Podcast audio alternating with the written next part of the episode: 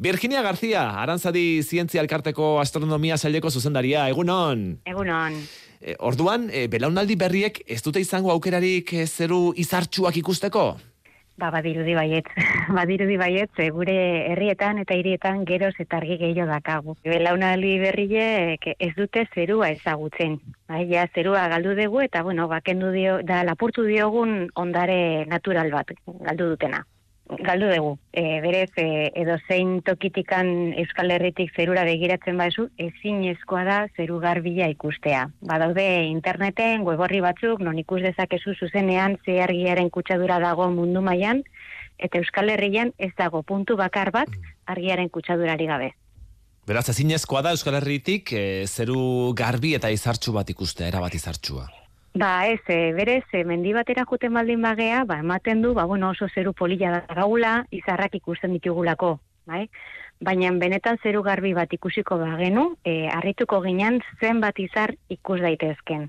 Gertatzen dena da, ba, hori, ohituta gaudela, ba, gure hirietan eta gure herrietan zerua ez dala ikusten. Badago modurik eremu bateko zeruaren argi kutsadura neurtzeko? Nola egiten da hori? Bai, hortako badago eskala bat, e, bortel eskala, eta horrekin neurtzen dugu argiaren kutsaduraren kopurua. Orduan bortela dijoa batetik, bederatzira.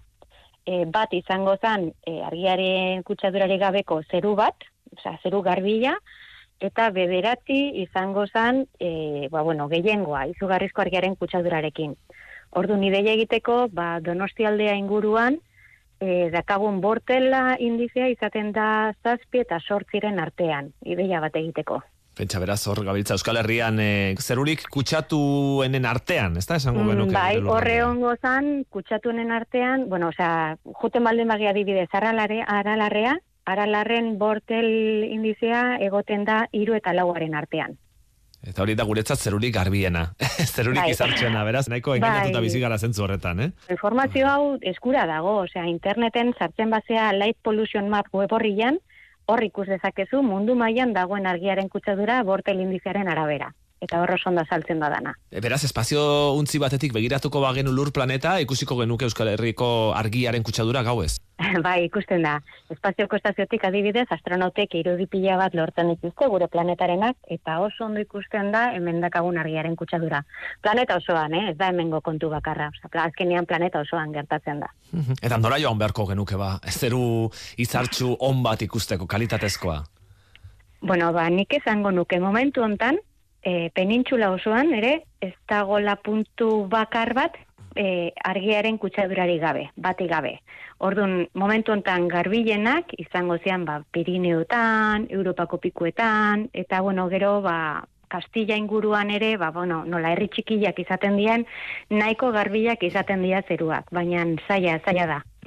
Eta nondik dator kutsadura hori? Ze azken urte hauetan adibidez kaleko argietan somatu dugu baia gero eta gutxiago jartzen direla goruntz argia ematen duten bola horiek eta hor aldaketa batzuk ikusi ditugu. Zegertatzen da? Ez direla eraginkorrak izan aldaketa horiek?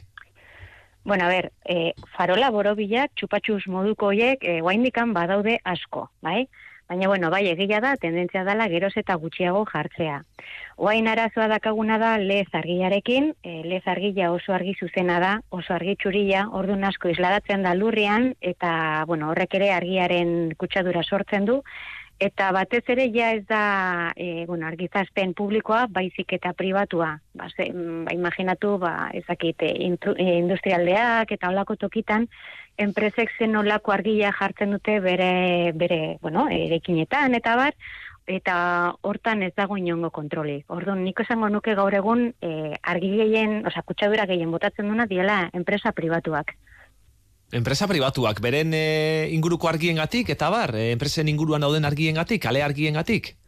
Eta enpresak berak, e, ohitura dago, ba, erikinak argiztatzea, eskaparateak, eta holako gauzak ordu horrek ere argiaren kutsadura asko sortzen du, eta, ba, bueno, herrietan eta hirietan, ba, kontrol pizka teoten da, saiatzen da kontrolatzen, baina pribatua ez da batere kontrolatzen, ordu hori zailagoa. Eta konponbidea zen izango litzateke orduan? Bueno, konfirmidea izango zen erabilpen arduratsu bat e, egitea, bai, ba, dibidez, ba, ordu batetik aurrea, ba, enpresa batek, ba, gaueko amarretatik aurrea argila ez du behar. Orduan, ba, bueno, ba, kontrolatzea, ba, noiz erabiltzen dan, eta nola erabiltzen dan, orain orientatzen dan, zen olako temperatura argia dan, ze azkenean alik, alik eta temperatura gehiago argiana ba, ar, e, argiaren kutsadura gehiago sortzen du. Hm? Aipatu dituzu LED argiak, gaur egun Bai. kale argiak LED e, motakoak izaten dira, jartzen diren guztiak. Kaltegarriagoak dira, sodiozkoak Bai. baino, adibidez? Bai, askoz kaltegarriagok. Dakatena da, alde batetikan e, gutxiago konsumitzen dutela, orduan, karo, egiten dutena da farolen kopurua bikoiztu. Eta gero, ba, oso argi txurila izaten da, oso zuzenduta, eta egiten duna da argi asko lurrean isladatu eta isladapen hori atmosferara botatzen da, bai? Orduan, e, oso ondo daude, baina egin daitekena da temperatura jaitsi, bai? E, pasa igual argi horiago batera, eta hobeto izango zen argiaren kutsadurarentzako, argiaren kutsadurarik kontrolatzeko. Beraz, LED argiak bai, baina ez zuriak edo ez urdinak, ezta? Izan daitezela agian bai. e, horiskak adibidez, ezta? Hori da, hori da. Eta bueno, esatea batez ere argiaren kutsadura ez dela bakarrik e, arazo bat zerua e, ahal ikusteko. Badakigu gaur egun, ba bueno, ba, ere- bere eragina dakala biodibertsitatean, hegaztiak orokorrean badirudi, ba gauez egiten dutela migrazioa eta garai baten esne bidea eta ilargia jarraitzen zutela eta argiaren kutsadurarekin, ba bueno, galdu iten diala. Eta gero ba bueno, oso ba, aipatzekoa da ipurtargiak desagertzen ari diala. Geroz eta gutxiago gelditzen dira eta da gehien bat argiaren kutsaduragatik.